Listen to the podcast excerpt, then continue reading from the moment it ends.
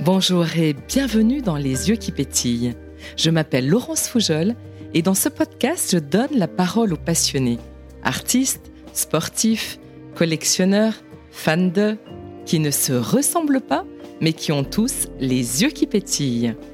Dans chaque épisode, on abordera l'origine de la passion, les émotions ressenties, mais on verra aussi comment cette passion a changé leur vie et ce qu'ils ont fait de plus fou et de plus surprenant par passion. Alors, venez, plongez dans les passions les plus inspirantes et découvrez qu'il n'est jamais trop tard pour trouver ce qui nous passionne vraiment. Pour ce nouvel épisode, je suis heureuse d'aller à la rencontre de Virginie Desvignes. Après un parcours de commercial puis de journaliste dans la presse écrite, Virginie a décidé à 54 ans de se lancer dans l'écriture de romans. La lecture a toujours été sa grande passion et en écrivant, elle passe ainsi de l'autre côté du miroir. Pour son premier roman, Trésor bleu, Virginie s'est inspirée de l'histoire de sa grand-mère qu'elle adorait et elle a souhaité ainsi lui rendre hommage. Alors place maintenant à ma conversation avec Virginie Desvignes.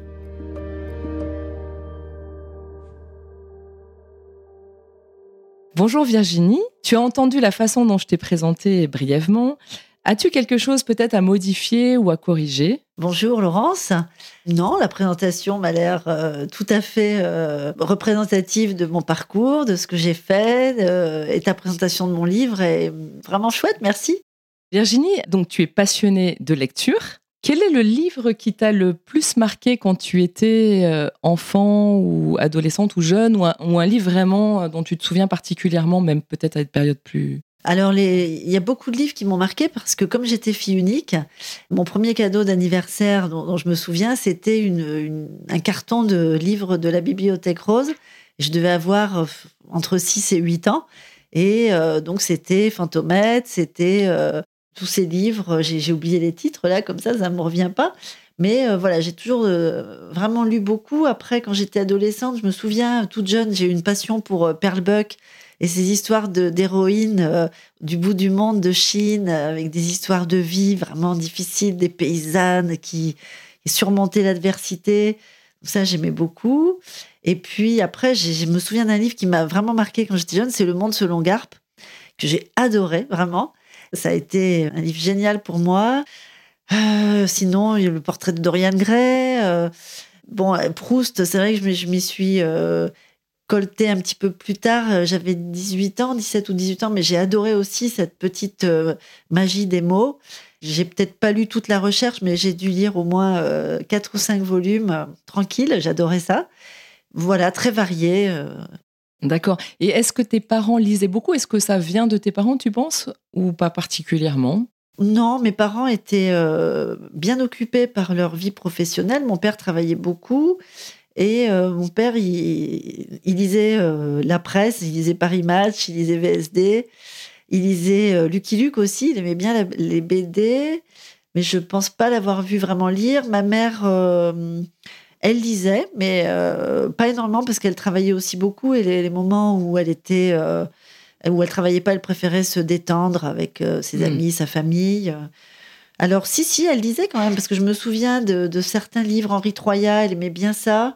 Et elle me les avait fait lire. Je trouvais que c'était des livres pour vieux, mais euh, mmh. j'en avais lu et j'avais bien aimé quand même. Euh, non, vraiment, lire, c'était ma passion. C'était mes frères et mes sœurs que j'avais pas donc. Et c'était une passion euh, vraiment solitaire. Je, lisais partout, tout le temps. Je, je venais pas à table. J'éteignais pas la lumière le soir parce que je lisais jusqu'à des heures indues. Non, c'était c'était ma passion à moi. Et qu'est-ce que tu aimais le plus dans la lecture? Le fait de te retrouver dans des univers différents, euh, le voyage. Ah oui, c'est ça, euh, exactement ça. C'est-à-dire que euh, dans un livre, je, lisais des vies, mille vies qui n'étaient pas la mienne, et ça permet vraiment de, ça me permettait de, de, de m'oublier. J'avais pas une vie désagréable d'ailleurs, hein, j'avais une vie très heureuse, mais je, trouve que quand on lit, on, oublie sa vie et on vit d'autres vies, on, est transporté ailleurs, on est quelqu'un d'autre, on vit des tonnes d'aventures palpitante et c'est ça qui, me plaisait. Et Virginie, du coup, euh, concernant l'écriture, Quand est-ce que c'est venu? Est-ce que euh, enfant tu écrivais ton journal de bord ou est-ce que c'est venu finalement assez tardivement? Dans la présentation, je, parlais de l'écriture de ton premier roman aujourd'hui. Enfin, on va en parler plus tard, mais tu as mis du temps. Mais est-ce que tu as écrit plus jeune Non, j'écrivais des lettres. J'envoyais des lettres à ma famille quand j'étais en vacances. J'écrivais un petit journal de bord, mais rien de sensationnel. J'écrivais des poèmes quand j'étais petite. Mais euh, vraiment, écrire, ça m'est venu euh, sur le tard. J'ai l'impression que j'ai emmagasiné pendant toutes ces années. Après, j'ai changé de métier à 40 ans, je suis devenue journaliste. Là, j'ai vraiment commencé à écrire, à avoir une routine d'écriture euh, professionnelle et aussi euh, avec une liberté d'écrire quand même, parce que c'est notre liberté euh, d'écrire, mais dans un cadre très strict finalement. Quand j'ai été licenciée après dix années de journalisme, parce que voilà, euh, problème de presse écrite qui licencie à tour de bras il y a 5-6 ans, j'ai commencé à me dire que j'avais vraiment beaucoup aimé écrire. Et puis j'ai trouvé le journal de ma grand-mère, enfin je l'ai retrouvé, j'y ai repensé. Et je me suis dit, bah, c'est une belle matière, ça. Donc je l'ai relu lu, je, crois que je l'avais pas lu vraiment. Et plus je le lisais, plus je me disais, mais c'est quand même un, matériau extraordinaire, d'une richesse euh, incroyable. Et euh, waouh, tout ce qu'il y a là-dedans, c'est fou, quoi. C'est une époque révolue, c'est des gens qui ont eu des vies euh, intéressantes, avec des événements, la guerre, l'occupation, et puis après, les années 60, les années 80, une vie de famille, et comment ça se passe, une vie de famille avec les enfants qui partent. Et je me suis dit, bah, finalement, c'est un beau matériau pour écrire un roman. Et pourquoi j'écrirais pas mon premier roman? Et voilà comment c'est parti. Donc là, tu parles de, ton roman euh, Trésor bleu. D'où vient ce titre? Alors, Trésor bleu, c'était le surnom que me donnait ma grand-mère depuis que j'étais toute petite. Mon trésor bleu, avec sa voix euh, inoubliable. Et puis, euh, au fur et à mesure, j'ai compris que le trésor, c'était aussi l'héritage de tout ce qu'elle nous avait légué à nous, sa famille, ses fils et son fils, ses petits-enfants. Et c'est ça le vrai trésor, en fait. Et le vrai trésor, c'est euh, bah, sa, bienveillance, euh, sa tendresse, toute l'affection dont elle nous a entourés, sa force, son courage. Euh, c'est ça le trésor. Et bleu, bah, parce que c'était le petit clin d'œil avec mon surnom affectueux qu'elle me donnait. Mmh. Tu parlais tout à l'heure de tes dix années d'expérience dans la presse écrite et que tu es passé après l'écriture de ton premier roman. Quelles ont été peut-être les plus grandes difficultés ou, finalement plus facile que ce que tu pouvais penser de passer de l'écriture de la presse à un roman? Eh ben, il y a eu beaucoup de difficultés. D'abord, euh, j'avais plus de cadre, donc euh, j'avais pas euh, le but qui était de d'exprimer ce que le témoin avait à dire c'était vraiment une liberté totale, mais enfin presque totale, parce que j'avais euh, besoin de rester loyale à l'histoire de ma famille. Donc je voulais que ce soit un roman quand même, donc ça puisse intéresser euh, d'autres gens que mes amis et ma famille. Donc il fallait que je crée une histoire, que j'invente une histoire, donc un petit scénario avec un suspense, avec euh, quelque chose qui se passe tout au long du roman, une, intrigue qui, tienne mon lecteur euh, éveillé. Mais je voulais rester loyale à ma famille, donc j'avais pas le droit d'inventer des faits qui concernaient ma grand-mère, mon grand-père, la vie de leurs enfants, donc ma mère et mes oncles et tantes. Donc il fallait que je, reste euh, dans la vérité de, tout cela. Et, donc j'ai choisi de, créer un personnage euh, qui est la, la, petite fille, qui est inspirée par mes sentiments à moi, mais où là je me suis autorisée vraiment la liberté de lui faire faire tout ce que je voulais. Voilà, là, c'était ma capacité d'invention. Et puis d'autres personnages secondaires qui sont importants dans le roman que, j'ai inventés.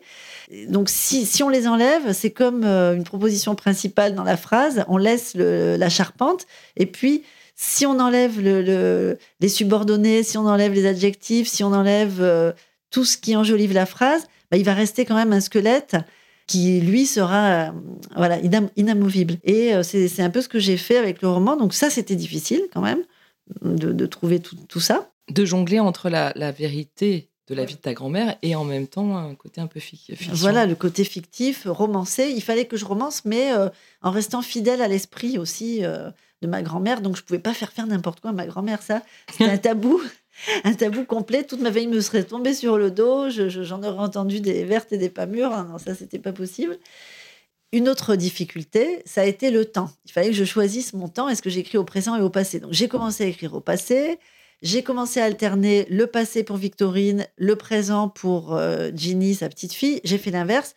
Enfin, j'ai passé six mois à vraiment galérer avec le temps et j'ai décidé de tout écrire au présent. Et comment a réagi ta mère lorsque tu lui as annoncé ton projet?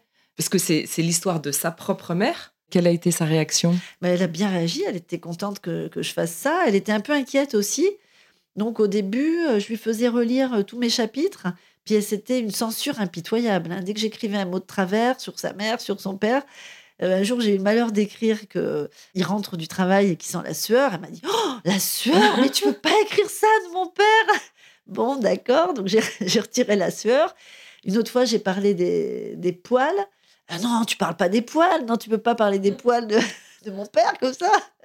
Bon, j'ai retiré les poils. Puis après, j'ai arrêté de, lui faire lire jusqu'à la fin. Mais j'avais quand même cette idée de, de, petite censure euh, dans la tête, toujours cette petite chanson qui me disait Attention à ce que tu écris, méfie-toi.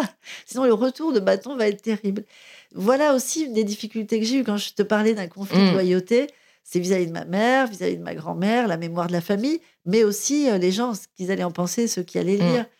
Voilà, donc obligé de ne pas raconter trop de salade et obligé d'un certain euh, respect. Il fallait, fallait pas que ça tombe dans la géographie.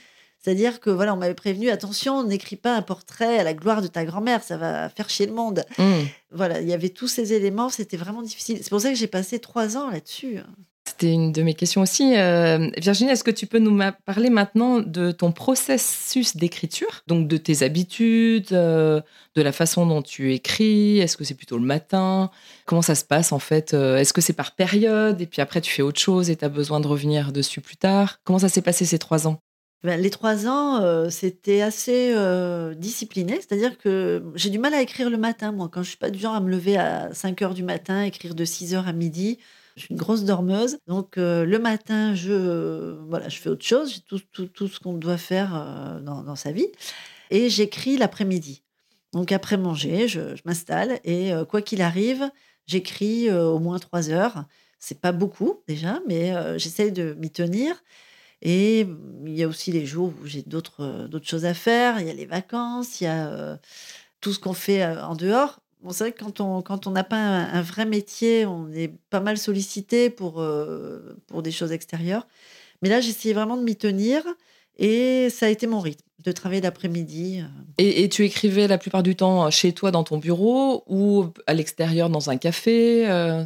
Oui, alors j'ai eu le fantasme d'écrire dans les cafés parisiens. Quelquefois, je suis allée au Luxembourg où j'ai situé quelques scènes de, de, mon roman et je m'installais dans un petit café, je m'installais dans, dans, le jardin du Luxembourg. Mais j'étais super mal installée en fait, et je suis jamais mieux que chez moi dans mon bureau. Faut qu'il y ait personne dans la maison, pas de bruit. J'ai une plage devant moi de, de 3-4 heures tranquille. Je sais que je vais pas être dérangée. Et là, mon cerveau peut se mettre en mode écriture. Mmh. Et est-ce que tu as de temps en temps le stress de la page blanche? Tu restes 3 heures et puis il n'y a rien oh qui sort? Jamais. Non, non, non. D'accord. Non, c'est peut-être euh, un problème d'ailleurs, je ne sais pas. Mais non, non, j'ai toujours, quand je, quand je dois écrire, j'écris. Puis j'avais mon, un peu mon, mon, scénario dans la tête. J'écris et si ce que j'ai. Après, par contre, je relis et si ce que j'ai écrit me plaît pas, je, voilà, il y a beaucoup de travail. J'ai dû réécrire 20 euh, fois, 30 fois. J'ai pas arrêté de me relire et de me réécrire en fait. Et après, parfois avoir, fait relire à ta maman, à ta mère ou à d'autres personnes aussi Ou c'était souvent de l'autolecture quand même? Bah, Autolecture au début, et puis après, je présentais un premier jet à une amie, par exemple, une amie lectrice, qui me, qui me faisait ses commentaires. Alors j'avais un défaut au début, c'est que je mettais énormément de, de points de suspension. J'avais dans une page, je sais pas, 10 points de, suspension et elle l'a relu, elle me mettait des grands traits rouges. Des grands points de suspension. J'en peux plus des points de suspension. et elle me dit, ça casse le rythme, ça, en fait, ça affaiblit le, propos. Parfois, tu as une phrase qui est forte, si tu mets des points de suspension, ça coupe le lecteur et tu dis à ton lecteur, attends là, réfléchis, arrête-toi, regarde ce que je viens d'écrire, c'est hyper puissant. Arrête et réfléchis à ce que j'ai écrit. Donc, si tu dois réfléchir tout le temps, t'arrêter, bah, tu, tu lis plus, tu es coupé dans la lecture. Mmh. Ça, ça a été un super conseil. Merci Laurence.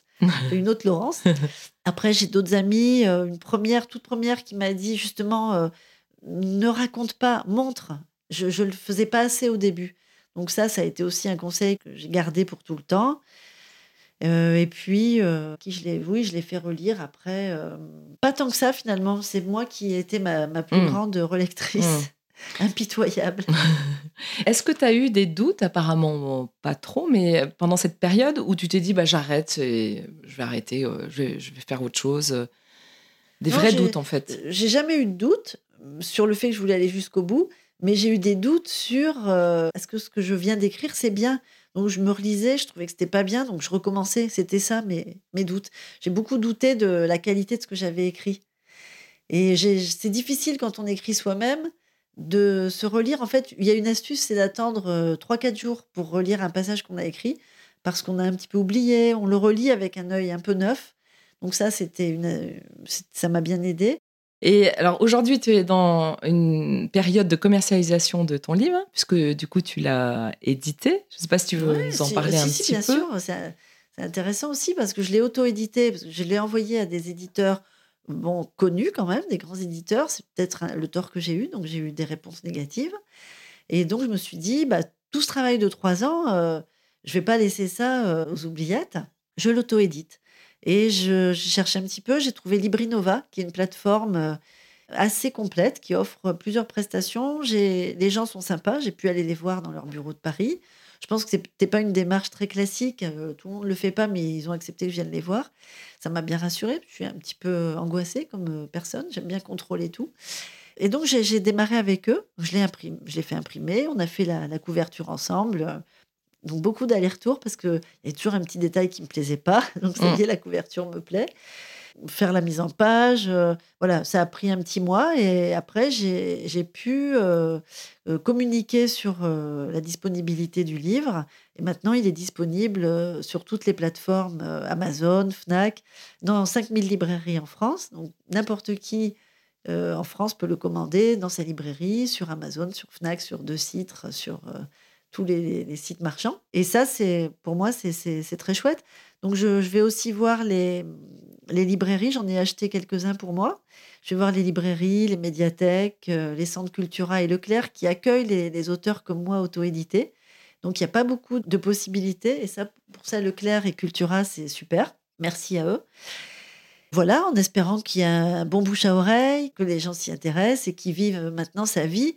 C'est vrai que maintenant, je suis dans ce, complètement dans cette activité-là. Donc, j'écris plus et j'aurais vraiment du mal à écrire. J'ai un deuxième roman en cours que j'ai commencé avant de commencer la commercialisation, mais là, j'arrive plus, je n'ai plus le temps. C'est vraiment une autre activité.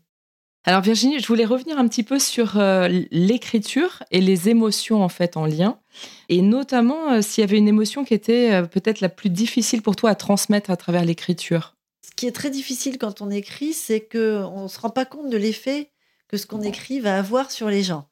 Donc, euh, moi, j'ai écrit des scènes et je, pleurais en les écrivant. Certaines scènes, vraiment, je, pleurais comme une madeleine, mais ça m'est arrivé en l'écrivant et puis après, je la relisais, je la réécrivais, et je pleurais plus, quoi. J'étais, ça y est, j'avais. Mais si moi je pleure, je ne sais pas si, si les personnes vont être touchées par ça aussi. Ah, c'est difficile de. voilà, c'est mon vécu, c'est mon et puis c'est ma propre sensibilité. On a tous sa sensibilité. Moi, je vais être ému par mm. quelque chose, toi par autre chose, en fonction de ta vie, de qui tu es, de, ce qui va te toucher ou pas. Donc ça, c'est impossible de savoir. Donc en fait, bah y vas quoi. Tu te poses pas de questions. Euh, T'écris avec euh, avec sincérité. Moi, je pense que c'est ça le, mm. truc, c'est que j'ai toujours été sincère dans mon écrit. J'essaye pas de, de, voilà d'inventer des sentiments. Je, raconte. Euh, avec ma sensibilité, avec euh, beaucoup de sincérité. Et alors, est-ce que ça touche ou pas? Oui, je pense. Ça touche certaines personnes, mais je vois bien parmi mes amis que certaines ne sont pas vraiment touchées non plus. Mais c'est vrai que souvent, quand j'ai des soucis, des tracas, ce qui va m'aider, c'est d'écrire. Je prends une page vierge et j'écris et je, hop, ça sort de moi et c'est quelque part, mais c'est plus dans, sur mon dos. Donc ça, c'est vrai que c'est toujours un truc que j'ai fait depuis assez longtemps quand même. J'ai des dossiers euh, dans mon bureau.